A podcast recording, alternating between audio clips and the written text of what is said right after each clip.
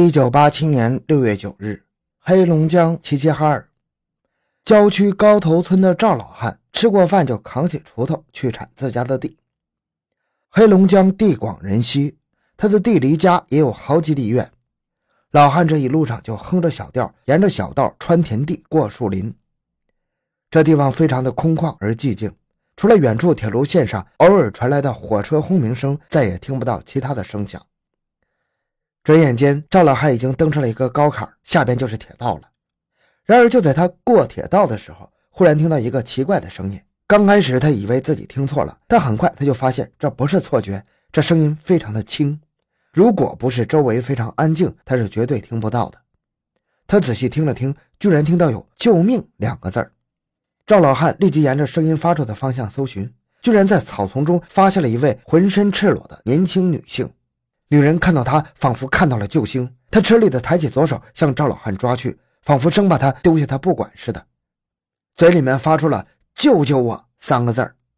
赵老汉发现这女人浑身是血，特别是右手捂着小腹，里面还有血从指缝中渗出来。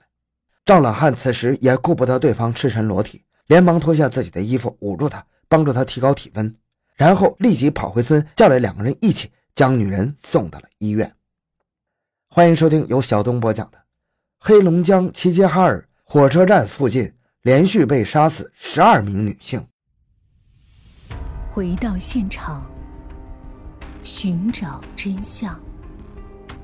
小东讲故事系列专辑由喜马拉雅独家播出。此时，建华区公安局已经接到报案。他们来到医院，对情况稳定下来的女人进行询问。原来，这名女性是齐齐哈尔市下属的讷河人，今年才二十一岁。她和婆家闹了矛盾，就离家出走。六月九日上午，她在齐齐哈尔火车站遇到一个三十多岁的男人。这个男人长得一般，但是很热情，主动和她聊天。当他得知她离家出走后，就问她是否需要钱。女人已经结了婚，当然知道男的想干什么。但他此时已经身无分文了，于是就干脆破罐子破摔，点了点头答应了。那个男人说火车站不方便，用自行车带他回家。然而到了铁路线附近这个前不着村后不着店的地方，男人将他推下车就开始打野战。然而让他想不到的是，男人爽完之后，不但没有给他钱，反而掐住他的脖子，直到他失去知觉。如果不是他自甘堕落，其实他不会遭遇这飞来横祸的。但是他非常幸运地逃过了一劫，不久他就醒了过来，感到腹部剧痛，可能是挨了几刀。他发现自己的身体已经被埋到土里了，于是他拼尽全力挣扎，才从土里爬出来。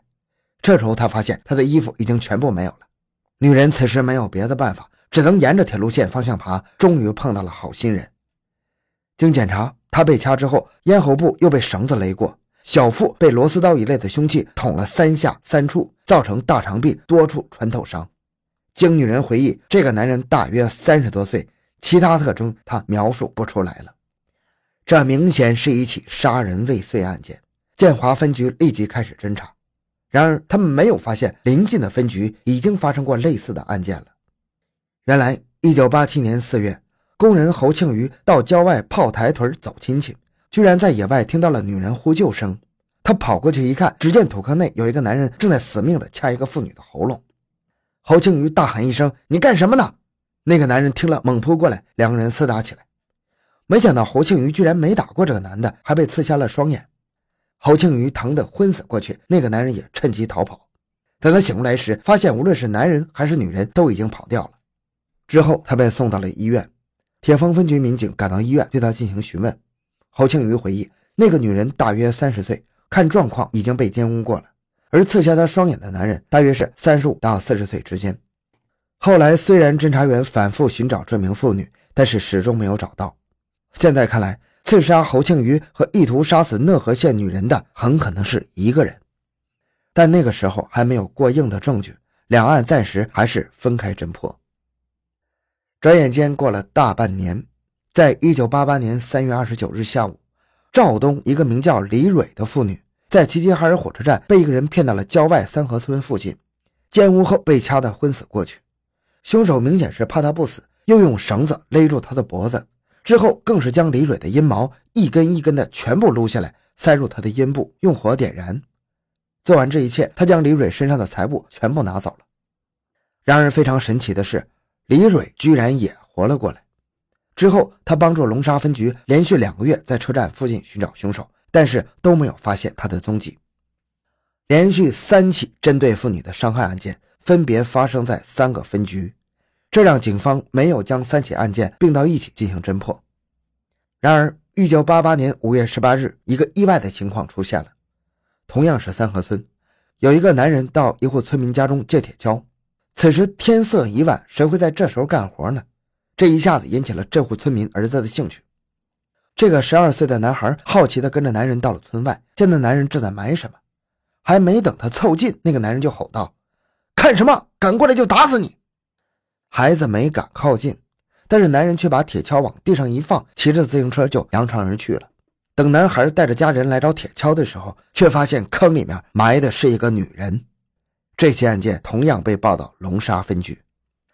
经法医检验，这名女性是被奸污后先掐后勒致死的，和之前一起杀人未遂案件有相似之处。至此，警方才第一次开始并案侦查。通过查找尸源，得知此女为克山县人，当时已经三十四岁了。她身上的财物已经被掠走了。然而，凶手之后一年多没有再作案。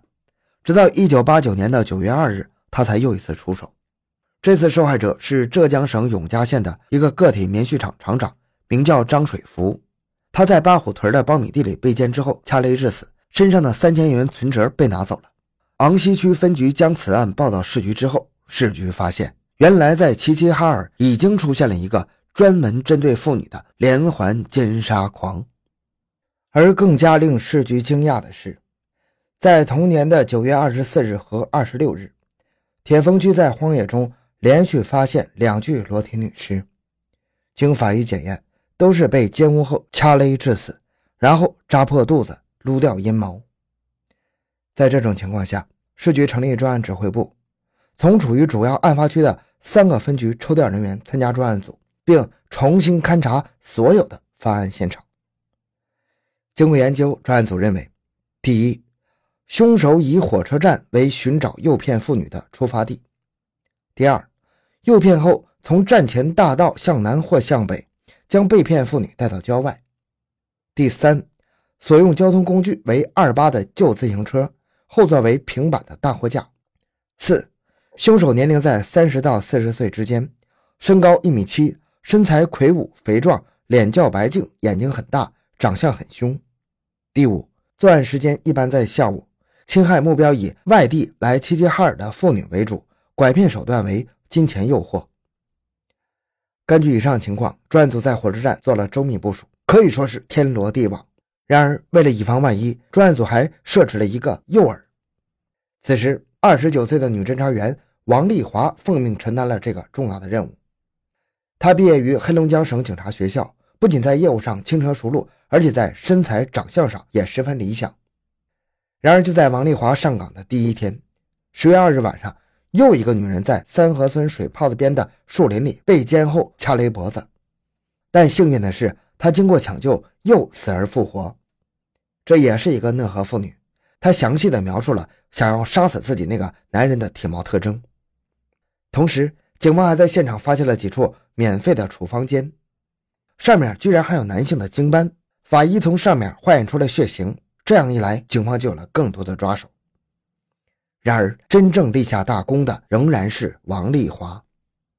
从十月二日开始，他就每天扮作一个外地县城来齐齐哈尔混生活的轻浮女子。然而，几天过去了，凶手没有发现，却有很多的狂蜂浪蝶前来骚扰，搞得他不胜其烦。有些人说什么也想要将他带出站外风流一下，结果就是被他的同志带到站外拘留了。十月九日是王丽华上岗的第七天，他在火车站来回溜达，到下午三点的时候，从楼梯口冒出一个人，给他的第一直观感觉是脸白。只见那个人来到台球桌前，脸朝着球桌，然而眼光却四处的寻找，显然看台球是装的，他在寻找猎物。王丽华觉得眼前这个男人就是自己要找的人，他略施小计就让男人的目光集中在自己身上。经过几次的眼神之间的交流，他终于和他搭上话了。你去哪儿？王丽华问。回哈尔滨，咱们到外面玩玩。男人说：“好呀。”王丽华回答。就这样，男人和王丽华一同出了站。此时他发现，男人居然正好推着一辆二八的自行车。王丽华这下子觉得八九不离十了。就在男人要拉着王丽华离开车站的时候，四名男侦查员将他按倒在地。抓获此人后，立即搜身，在他身上搜出了免费厨房间三张，与十月二日现场提取到的完全相同。同时，还在他身上发现了组合式螺丝刀一把，与刺破数名妇女腹部的凶器相吻合。尼龙的寸绳一根，明显是勒人的工具。自行车胎的花纹与现场提取的相同。警方明白，此人就是他们要找的凶手。经查，此人名叫杨德臣，三十八岁，是齐齐哈尔铁路局水电段工人。其工作任务是检查水表，上午查完，下午就没事了，因此有充足的作案时间。然而杨德臣却是个滚刀肉，他被抓获之后，一会儿故作呻吟，一会儿口吐白沫，审讯时也拒绝交代问题，只承认想和王丽华去风流一下，别的什么也不承认。此时，警方已经对他家进行了搜查，居然意外发现了张水福的三千块钱存折，这可是个铁证。因此，第二次审讯时，警方就向他出示了这张存折。杨德臣，你看看，这是从你的屋里找到的张水福的三千块钱存折以及个人名章和衣物。但是杨德臣却一口咬定这是他偷的，在哪偷的他忘了。警方又将十月二日被杨德臣勒得昏了过去的妇女找来，对他进行辨认。那个妇女一眼就认出他来了。然而杨德臣仍然说：“他认错人了吧？我不知道他是谁。”最后，警方将免费处方笺拿出来给他看。杨德臣，你自己的东西总该认识吧？这是你丢在杀人现场上的，没有这回事儿。上边有你的经斑。直到这个时候，杨德臣才终于缴械投降，交代了从1985年以来奸污杀害达十一名妇女的滔天罪行及详细经过。而在警方从其家中搜来的衣物和影集中，还发现其中有一部分是属于一位不知名的年轻姑娘的。